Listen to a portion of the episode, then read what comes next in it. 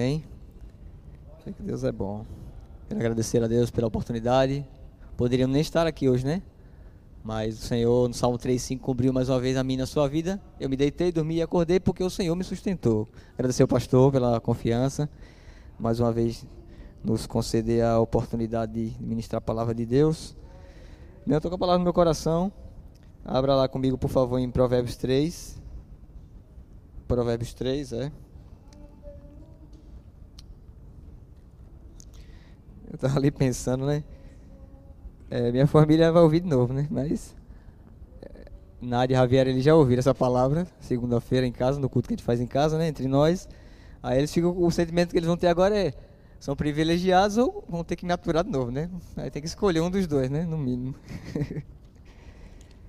Aleluia. Provérbios 3. Quem achou, diga amém. A gente já vai ler já. Bom.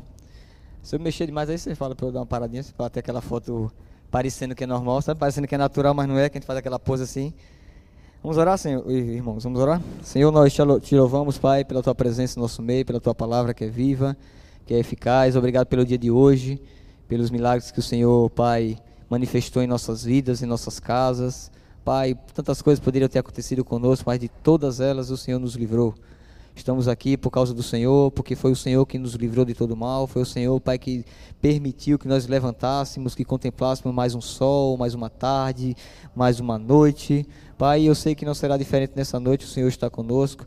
E assim como acontecia na vida de Jesus aqui na terra, nos evangelhos, a tua palavra diz que quando ele estava ministrando a palavra, o poder dele estava com ele para o poder do Senhor estava com ele para curar. E eu sei, Pai, que no momento que a palavra é ministrada, ela tem o poder nela mesma de curar, de libertar. Meus irmãos não precisam esperar a oração no final para receber a cura, eles são curados agora, no nome de Jesus. Se alguém aqui no nosso meio com alguma dor, algum sintoma, Senhor, que possa tentar atrapalhar receber a palavra, nós repreendemos na autoridade do nome de Jesus e dizemos: seja curado, seja curado em nome de Jesus. Muito obrigado, Pai. Fala conosco, nos corrige, nos exorta nos levanta por dentro em nome de Jesus. Amém. Glória a Deus. Tomar logo uma aguinha aqui. Irmãos, antes de ler Provérbios 3, eu estava eu tava hoje indo almoçar no trabalho, eu estava pensando sobre algumas coisas, né? Mas uma em especial é que nós temos grande, tanta oportunidade, né? Todos os dias de, de promovermos e sermos promovidos em encontros para a eternidade. Como assim? Eu ministrei numa igreja, tá, tá, tá, já tá, né? Eu ministrei numa igreja dia 19, eu falei com o pastor que eu ia tal, dia 19 de junho agora, que passou, né? Domingo fez oito dias. Aí, na igreja do pastor Nicásio, eu acho que quem conhece é Ana e Jair, eu, os irmãos também conhecem. Fui ministrar na igreja dele, e eu lembro que a mãe dele estava lá, a dona Antônia, e ela tinha sido curada há pouco tempo, né? Um testemunho e, e, através do testemunho da mãe dela, é, da mãe deles, é, um dos irmãos estava desviado, voltou para Jesus, aquela coisa linda lá e testemunharam, foi maravilhoso. E eu ministrei naquele dia, ela foi maravilhoso. Beleza, aí passou o tempo, quando foi agora segunda-feira, terça-feira, segunda ou terça-feira, não vou lembrar direito, agora essa semana, o menino que trabalha comigo, que é filho do Dona Antônio, que é irmão do pastor Nicásio, falou, David, eu fui falar com minha mãe, ela, ela não estava muito bem, né? ela estava ela tava, não estava internada, mas estava em casa, não muito bem. Ele foi visitar ela tá, e foi falar: Mãe, vamos para a igreja domingo? Isso agora, domingo que passou. Aí ela, ela falou assim: Aquele irmãozinho que pregou lá vai de novo. Mas ela estava debilitada. Ela disse: Agora você só quer ir se o irmãozinho for lá, que foi lá pregar, quer ir? Ficou brincando, né? Aí eu me senti muito lisonjeado por causa disso, né? Beleza, quando foi na terça-noite, ela partiu para o Senhor. Ela partiu para a glória. Ela era crente já, os filhos dela hoje são crentes por causa dela. Né? Testemunho maravilhoso na vida dela. Então, foi, foi para o Senhor, está melhor do que a gente, eu garanto, né? Muito melhor. Aí eu, eu, fiquei pensando, né? Tipo, Deus, eu consegui impactar, será que, com fé em Deus, eu consegui impactar essa mulher de alguma maneira, né? A sua unção na minha vida conseguiu impactar. Isso foi um bom exemplo, né? Vamos dizer assim. Aí eu fiquei pensando, né? Tipo, as oportunidades que a gente tem todos os dias de com, com pessoas que a gente nem conhece, com pessoas que a gente conhece, com a nossa própria família, o, o impacto que a gente pode causar na vida de alguém, né? Isso para a eternidade, né? Porque para agora, agora passa, às vezes, agora, às vezes a gente magoa alguém, o coração fica triste, mas depois passa, pede perdão, mas para a eternidade, né? Qual a, o valor que nós estamos? Aí eu fiquei pensando, Deus, eu sei o que está falando comigo, eu quero me, lembre de algum texto que eu possa me apoiar nessa esse questionamento que eu estou tendo agora, esse pensamento. Eu lembrei do eunuco, né? Que Felipe estava lá em Samaria, ganhou Samaria toda, e o Espírito Santo, ó, vaza daí, você já ganhou, já fez seu trabalho aqui, deixa Pedro mais o resto dos apóstolos fazer o trabalho deles, um planta, outro rega, mas quem dá o crescimento sou eu, vai-se embora para o deserto. Chegando lá, ele encontra um eunuco, lendo Isaías, lendo o pergaminho lá. Eu acredito que em voz alta, né? Que Felipe chega para ele e pergunta: Você está entendendo o que você está lendo, abençoado? Ele, não, vem para cá, aquela coisa toda. E a Bíblia diz que ele estava lendo Isaías, tal, aquela coisa toda, Isaías 53 para nós hoje. E ele diz: A partir daquela palavra, ele anunciou Jesus. O homem se salvou, foi batizado, né? E depois a Bíblia diz que o Espírito Santo arrebatou Felipe e ele se achou em Azoto. Eu não sei, né? Não vou bater o martelo. Eu acredito que talvez eles nunca mais se viram. Aí a Bíblia não diz, mas a história diz que um homem, um, um, um homem etíope, pregou, eh, anunciou o evangelho em algum lugar, um doido lá, um maluco, né? Para o povo, um maluco lá falou um tal de Jesus em certo lugar onde esse homem de fato ia. Não que a ciência, não que a história precise comprovar, mas é interessante nesses né, fatos né, que acontecem. Eu fiquei pensando na, no impacto que Felipe causou na vida do eunuco, né? E a, oportunidade que a gente tem às vezes no trabalho. Eu fiquei pensando porque eu estava me chateando na fila do almoço. Já sabe do que eu estou falando. Misericórdia, a fila vai é quase um quilômetro de fila, embaixo do sol quente. Às vezes eu fico meio assim, rapaz, que negócio daqui. entre aqui humilhação, mas eu guardo meu coração, assim, eu não vou me chatear aqui não, em nome de Jesus. Eu estou com fome aqui, mas vai passar. Amém? Então, dito isso, vamos ler o texto, né? Não tem nada a ver o que eu vou falar com isso que eu falei, mas tudo bem.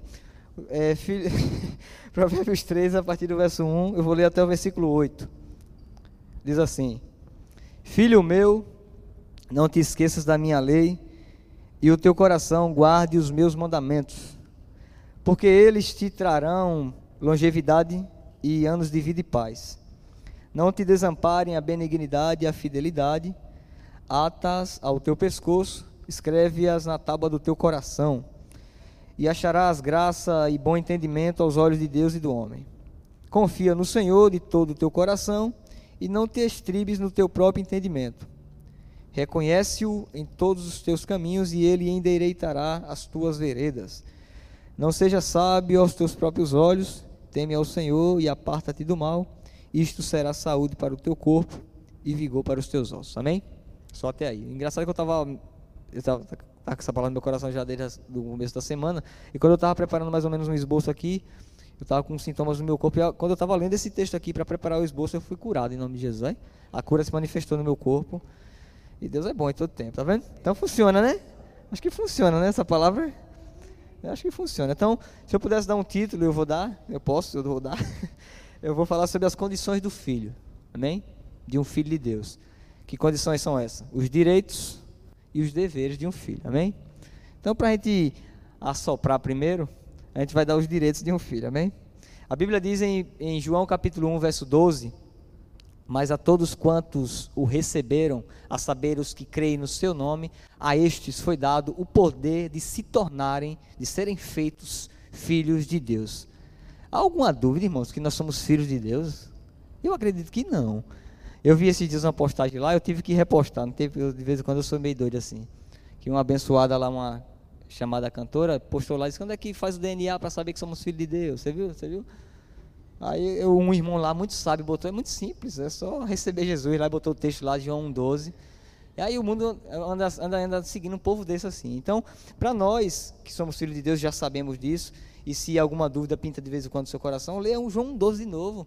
Você não recebeu Jesus? Eu mesmo lembro, né? em 2009 eu recebi Jesus. Naquele dia eu me tornei filho de Deus. Foi me dado um poder para me tornar filho de Deus. E filho de Deus, eu quero dizer, eu já disse isso aqui, não é um título que a gente bota numa carteirinha, filho de Deus, ou bota no carro. Não. 1 João 3,1 diz que Vede com quão grande amor nos tem concedido, nos tem amado o Pai, que fôssemos chamados filhos de Deus. Aí o texto não para. E de fato nós o somos. Porque fosse só chamado, né? Podia dar uma impressão de é um título, ah, o filho de Deus. Não, mas é uma condição de natureza. Nós o somos filhos de Deus. Amém? Então, essa palavra é para nós. Filho meu, não te esqueça da minha lei. Vamos, mas vamos falar primeiro dos direitos, né? Que é legal demais. O primeiro ponto é ser, ser chamado filho de Deus. Imagine só. Quantos nomes nós somos chamados, né? Somos chamados de tantas coisas aí nessa terra, pela família, pelos amigos, pelos parentes, por quem quer que seja, mas a Bíblia nos chama de filho de Deus. É isso que importa para nós, o que a Bíblia diz. Amém? Então, a primeira promessa, primeiro direito que nós temos aqui nesse texto aqui, né, que não é não vou, não, vou, não vou dizer que é só isso, mas eu quero focar no texto de, de, de Provérbios. Ah, o versículo 2 diz ele, porque eles te trarão longevidade e anos de vida e paz. Eu vou trazer o que Ravi trouxe lá no culto, né, quando a gente falou. Eu sempre dou uma palavra e pergunto, quer falar alguma coisa? A Ravi falou. Interessante, né, pai, que não é só an muitos anos, longevidade de vida, porque não adianta uma vida de. Está lá em cima, né? Não adianta uma vida longa, mas uma vida cheia de fracasso, de derrota, de doença, não é muito bom, não, né? As pessoas às vezes pedem até para morrer, porque às vezes é até melhor. E às vezes as pessoas pedem para morrer porque a situação não está muito boa. Não é porque quer ver Deus, não, é porque a situação não está muito boa. Então, aí ele falou: então a Bíblia não diz só muitos anos, muitos dias, mas diz muitos anos e muitos dias com paz. Já pensou? A melhor coisa que a pessoa pode ter é paz. Às uma pessoa me pergunta: você quer ter razão ou quer ter paz? Eu, paz. A razão a gente deixa de lado. Então a vida, uma vida longa, sem paz, não é uma vida muito boa, não, né? Deixa a vida me levar, de vida levar eu, não é para nós. Então é melhor do que. Até a Bíblia, a Bíblia fala, a gente tem que chegar no equilíbrio, o provérbio vai falar que é melhor um, comer um bocado seco numa casa cheia de paz do que uma casa cheia de fartura, cheia de briga. Já pensou? A gente é, é, de fartura, cheio de carro novo, casa nova, é, é, isso é maravilhoso. A gente quer tudo isso. É bom que é bom que conseguisse unir os dois, né? Mas se for para escolher uma casa em paz, sem briga na família e uma vida próspera, segundo o mundo, é melhor o quê? Uma vida com os, os filhos em paz, com a família em paz, sem briga. Amém? Então, um, um, dos, um das promessas, um dos direitos que a gente tem aqui como filho é esse: um aumento de dias. Aí, quando você for atacado ou atacada com algum sintoma que é para morrer, segundo o pensamento e o próprio sintoma e a medicina, se apoie nisso. A Bíblia diz que eu tenho aumento de dias. E além de aumento de dias, um, esses dias e anos são de paz. Olha que maravilha. Segundo, segundo direito, né? segundo a promessa, vamos chamar assim. Versículo 4. Diz assim: E acharás graça e bom entendimento aos olhos de Deus e do homem. Como se não bastasse, né? Ter favor diante de Deus, porque é o que, é o que a gente precisa de fato, e a pessoa ter favor dos homens não ter favor de Deus. É meio, meio, meio coisado esse negócio. Como se não bastasse Deus olha, você tem meu favor, mas eu vou te demonstrar, isso é de forma prática, as portas se abrindo diante de você, portas que não se abririam de forma natural. Você pega Pedro na prisão, ali foi o quê? Ali foi um favor de Deus. Né? coisas acontecendo assim de forma sobrenatural na vida de Pedro e coisas tão simples às vezes, às vezes é, por exemplo, a gente tem que chegar no equilíbrio, por exemplo, minha, eu contei o testemunho da minha mãe aqui, né? Que segunda-feira agora fez 15 dias que chamaram a gente para se despedir dela, né? Eu vou adiantar, minha mãe já está em casa, viu? Chegou ontem em casa, está em casa, já está querendo, com, não está nem se alimentando, se alimentando por sonda e já está querendo comer farofa de ovo. É brincadeira. Só, só, só umas palmadas nessa coroa, né? Tu vê, né? Tipo assim, aí só que assim, trazendo equilíbrio, né? Minha mãe, eu fui dormir com ela lá numa, numa sexta, no sábado. Ela não estava se alimentando, estava fazendo um jejum forçado lá. É bom que ela ficou mais espiritual, eu acho, né? Não estava falando, não estava nada, não estava sorrindo, não estava fazendo expressão nenhuma no seu rosto. E ela estava precisando se alimentar. E nós demos graças a Deus que foi conseguido colocar uma sonda nela para ela se alimentar. Depois que ela colocou a sonda, as coisas começaram a acontecer. Assim, foi aquilo que eu preguei aqui na quinta-feira, de fato é o que eu estava vivendo e estou vivendo. A, a, tem que prestar atenção nas coisas melhorando, e às vezes é um favor. Não tinha nem condições, ela tá, ela ela estava tão debilitada e, e, tão agoniada que ela estava arrancando os, os equipamentos, aquela coisa toda, e não estava nem conseguindo. Tanto que ela arrancou um dia a sonda mas conseguiu colocar a sonda, se alimentou, removeu a sonda e já estava bebendo suco no hospital, pela própria boca, mastigando pela própria boca, né? não estava mais precisando receber nada pastoso. Então, é esse equilíbrio que eu estou querendo dizer a você, que às vezes ah, colocou uma sonda, eu falei para a minha família, graças a Deus que colocou a sonda, porque talvez ela não tivesse resistido, o seu corpo não tivesse resistido por falta de alimentação. né? Só o soro, soro, soro, soro, soro e, e remédio, remédio, remédio, remédio, não tem quem aguente, né? Então, favor da parte de Deus e da parte dos homens. Deus sustentando ela que os médicos não podiam e o que os médicos podiam fazer, fizeram e estão fazendo. Amém? Então, é favor diante de Deus diante dos homens, versículo 4. Versículo 6. É outro direito, né? Outro, outro, outra promessa. Diz assim: Reconhece-o em todos os teus caminhos, é em todos, né? E ele endereitará as suas veredas. Terceiro ponto aqui da, dos direitos: correção, ajuste de coisas e situações fora do lugar. Amém? Tem coisas fora do lugar? Deus é especialista em resolver problemas, né? A gente tenta, a gente vai ver aqui daqui a pouco sobre na hora dos deveres, que a gente tenta resolver algumas vezes os problemas, mas tem coisas que não competem a nós. Né? Tem situações que, que fogem de fato do nosso controle, não tem como administrar certas coisas que a gente olha para a situação e, rapaz, sabe aquela, aquela hora que você diz assim, só pode ser o Senhor agora para resolver. Que é, é, a hora que Deus, eu acredito, eu, eu imagino um Deus bom, bem-humorado, um Deus, eu fico imaginando assim, né, Deus lá no céu, só esperando, né? A gente batendo cabeça para lá e para cá, aquela coisa toda, correndo para um e para outro. Daqui a pouco a gente chega dentro dele, se ajoelha, ou se senta, faz o que quiser. Diz, Senhor, agora é só o Senhor. Ele lá, oh, maravilha, era a hora que eu estava esperando para te operar na sua vida. O maior interessado em nos, nos abençoar é Deus. Hebreus capítulo 4, verso 16 diz que acheguemos-nos, pois, confiadamente ao trono da graça, a fim de sermos socorridos em tempo oportuno. Socorro em tempo oportuno. O socorro só é para quem precisa de socorro. A oportunidade ali não é nossa, é de Deus. A oportunidade de Deus nos socorrer. É, ó, acheguemos-nos, pois, confiadamente ao trono da graça, a fim de receber socorro em tempo oportuno. Oportunidade de quem? De Deus operar o milagre na nossa vida. Agora tem que se achegar confiadamente ao trono da graça, né? Então, ele vai corrigir, vai, vai colocar coisas no lugar que estavam fora, situações que estavam fora do lugar, beleza? Próximo ponto, quarto ponto, na, em relação aos direitos. Versículo 8, que é o que eu acabei, o último versículo que a gente leu, diz assim: Isto que a gente acabou de ler será saúde para o teu corpo e vigor, outras traduções diz refrigério, lá, para todos, para os teus ossos. É aquilo que falou no versículo 2. Uma coisa, só para a gente entender, uma coisa é ter saúde, uma coisa é ser curado.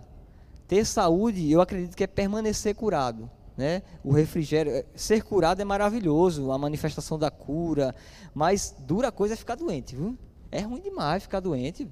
Na hora, na hora que, que a cura se manifesta, que, que os milagres acontecem, de fato, na, na, no físico, é, a gente pula, se alegra, tem que se alegrar antes, mas ficar doente é muito ruim. Mas melhor do que ser curado é permanecer curado, né? Ficar, permanecer. Mas é algumas coisas que competem a nós, né? Não quero entrar muito nesse mérito, na questão da que cada um é dará conta de si mesmo a Deus em relação à salvação, mas cada um é responsável pelo seu próprio corpo. Tem como o pastor falou aqui esses dias sobre o corinho da galinha, né?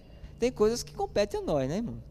Eu, eu acredito que isso que eu estava sentindo ontem foi um suco que eu bebi, não foi culpa minha. O suco que eu bebi lá não caiu muito bem, eu fiquei meio coisado o dia todo. Cheguei em casa meio ruim, nem consegui ir lá em ver mãe. Fiquei em casa só repousando. E hoje estou aqui, já fui curado já. Já tinha sido, né? 2000 e 20 anos atrás, 22 anos atrás, na cruz, mas se manifestou hoje de tarde, essa cura. Então, mas é, eu acredito, às vezes, não, não deveria ser assim. Eu, eu já me peguei pensando nisso e fazendo isso. Dá valor aos momentos de benefício. Como assim? Você não está sentindo nada agora. É um momento que a gente tem que ser um, muito mais grato ainda, porque é maravilhoso estar curado. É bom demais estar sem dor nenhuma. Imagine só respirando bem. Aí ontem eu estava respirando e aquela dor comendo no centro aqui no estômago. E eu, hoje eu estou bem, estou respirando. É gostoso demais, não é, não? É maravilhoso, coisa que a gente nem percebe, né, às vezes. Então, saúde, restauração e cura são promessas dentro do capítulo é, 3 de Provérbios que se enquadram dentro das condições dos direitos de um filho. Quem é filho, diga amém. Pronto, tá aí. Tudo isso é para mim e para você. Amém? Mas como não poderia deixar de faltar, tem que ter os, os deveres também, né? A Constituição brasileira fala sobre isso, né? Também. Todas as constituições. Não a Constituição mor das nossas vidas está aqui. Ela é melhor do que a Constituição do Brasil, dos Estados Unidos. Eu não estou falando aqui de leis, sabe, de fazer para Deus nos aceitar, cumprir essas coisas para Deus para Deus é, abrir um sorriso, como se Deus estivesse lá com a cara feia, amarrada, esperando eu fazer algo. A gente alegra o coração de Deus, sim, com as nossas atitudes. Mas assim, é um, é um, é um, é um entendimento que tem que, tem que ser uma revelação, como o pastor sempre fala aqui, né? Tem que ser uma verdade revelada para nós mesmos, pessoalmente. Tipo assim, de entender aquilo que eu falei acho, na quinta-feira. Ah, eu vou jejuar, vou orar, para ver se Deus me cura. Eu não, assim, eu não vejo apoio bíblico para isso. Eu vejo apoio bíblico para eu jejuar, orar, para eu ficar íntimo, para eu ficar atento, para eu ter, é, conhecer mais a voz dele, para eu saber. É tanto que os discípulos, quando Jesus curava lá aquela coisa toda, vi, vi, eles viram Jesus ressuscitar Lázaro, é, é, a filha, o filho da viúva de Naim, é, a filha de Jairo, é, curou várias pessoas, milagres extraordinários. E no final eles chegaram e disseram, Senhor, nos ensina a orar. Não foi nos ensina a curar, né? É, curar é, é fichinha no ministério de Jesus e para nós também. É orar para ficar para ficar íntimo. Em Lucas 6:12, Jesus orou a noite toda para escolher 12 homens para andar com ele mais perto. Então a oração ela é para isso, para saber passos a tomar, não é para convencer Deus a nos curar. Não tem, não existe isso. Porque o maior convencido é ele, ele já fez antes, aquele pastor leu aqui, Romanos 5, sendo pois justificados pela fé, temos paz com Deus, por meio do nosso Senhor Jesus Cristo. O texto vai continuar lá para o versículo 7, 6, 7, 8, diz, quando éramos pecadores, ele morreu por nós sem você buscar, ele morreu por você. Romanos vai dizer que ele foi revelado a um povo que nem buscava ele. Eu e você, os gentios, hein? nem queríamos Deus de forma prática. Nós, nós tínhamos sim um vazio lá que ansiava por Deus, mas nós não sabíamos disso. E ele se revelou para nós sem ir buscar ele. É brincadeira, que amor. Aí agora eu quero jejuar para convencer Deus a fazer o que ele já fez. É meio estranho, no mínimo, né? Então, a, a ele começa aqui dizendo no versículo 1 sobre os deveres, eles não esquecer, filho meu, é filha para o filho também, não te esqueças da minha lei e o teu coração guarda os meus mandamentos. Isso ele vai falar também lá em, em, em 1 Pedro, 2 Pedro, sobre não esquecer, porque há um perigo em esquecer da, da, da salvação, da lei do Senhor. Ele fala que aquele que esquece, é, ele, ele entra numa condição, porque ele fica condenado, condenada, de alguém que não foi perdoado ainda. Não que não seja perdoado, mas ele fica condenado ao ponto de achar que Deus está com raiva dele e que não vai é, é, é fazer algo por ele ou por ela porque Deus está chateado por causa do pecado. O pecado não afeta Deus, afeta nós. A, a única coisa que afeta, que a, separa o homem de Deus é o pecado. Se, pecou, separou de Deus. É, é o que Isaías 59, 1 e 2 diz mas ao, ao, ao, mesmo tempo que nós pedimos perdão, ele resolve aquela situação. Mas eh, eu, eu imagino esses dias, né? Aquele homem que, que descobriu o telhado lá para curar, né? A Bíblia diz que tava, Jesus estava em casa pregando a palavra, tal, aquela situação toda. Aí descobriram o telhado, porque não tinha lugar para entrar pelas portas, estava lotada. Aí, aí, eles desceram, os quatro, os quatro amigos dele desceram ele. Jesus olha para ele e diz: perdoados estão os seus pecados. Aí eu estava conversando com um amigo esses dias, disse, aí ele falando sobre essa situação, eu falei, mas e, e, as pessoas ficaram ali, quem é esse aí, né, que perdoa pecado, quem é esse abestalhado aí, esse blasfemo aí, quem é que tem autoridade que se não for Deus para perdoar pecado? Aí Jesus conhecendo os pensamentos, disse, olha, é, para vocês saberem que o Filho do Homem tem autoridade na terra para perdoar pecados, eu digo a ele, levante anda. Aquela a gente foca na cura, foca no pensamento dos outros, mas talvez, é um pensamento meu, tá? Talvez aquele homem que estava ali, ele precisava ouvir aquilo também.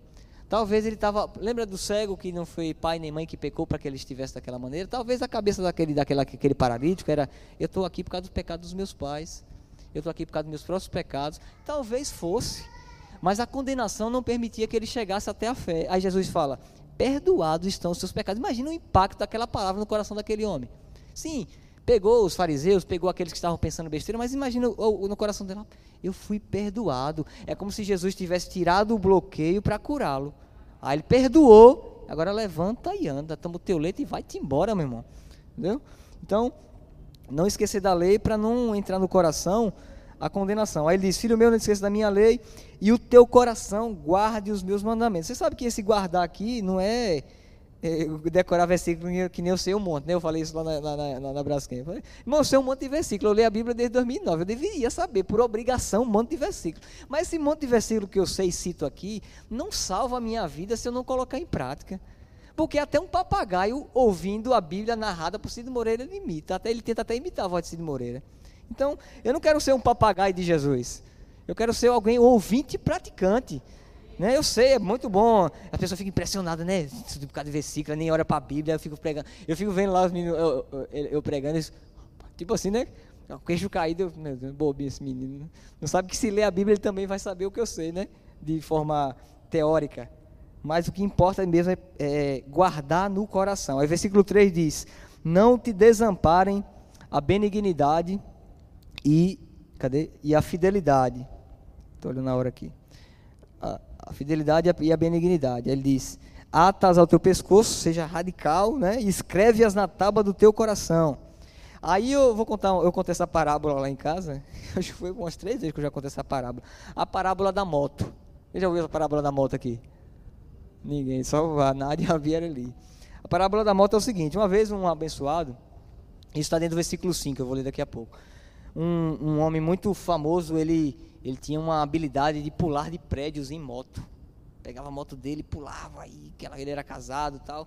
Ele pegava do Empire State, por exemplo, né? Pular do Empire State para outro prédio. Aí a, imprensa ia, batia foto em Guinness Book lá e registrando. Aí teve um dia que o repórter chegou, aí ele subiu lá, ele pulou, aí chegou para a esposa dele, perguntou: Você acredita que ele pode pular lá e atravessar? Aí ela: que, que, Claro que eu acredito, é doido? É? É meu marido, eu vejo ele treinando, eu já vi ele pular várias vezes. Aí ele foi e pulou.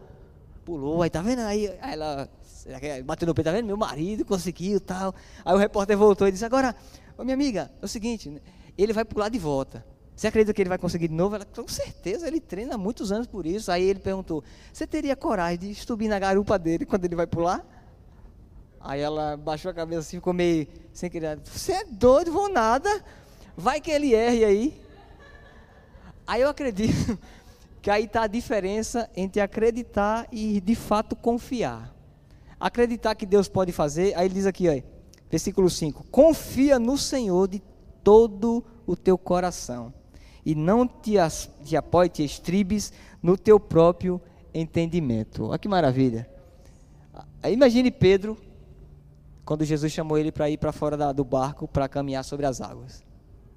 É acreditar, Jesus me deu, ele acreditava que se Jesus liberasse uma palavra, ele ia sobre a palavra de Jesus e acontecia, porque Pedro já tinha experimentado essa situação. Jesus falou: "Vai pescar ali e faça isso". Não, Senhor, a gente trabalhou a noite toda, mas sobre a tua palavra eu vou lá e pescar. E foi lá e pescou aquela situação toda. Aí Pedro já tinha essa experiência.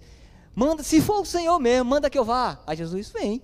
Simples, né? Aí talvez fizesse uma oração forte, um redopio. Vem agora, servo meu. Não, ele disse, venha. Aí, imagine Pedro, se fosse acreditar, ele acreditava, e se ele não confiasse? A gente só vê que ele afundou, né? Mas e quem saiu das águas como Pedro? É, aí a pergunta, né? Aquela pergunta de pregador pentecostal. Quantas vezes o Senhor tem lhe chamado para fora do barco? Você tem ido?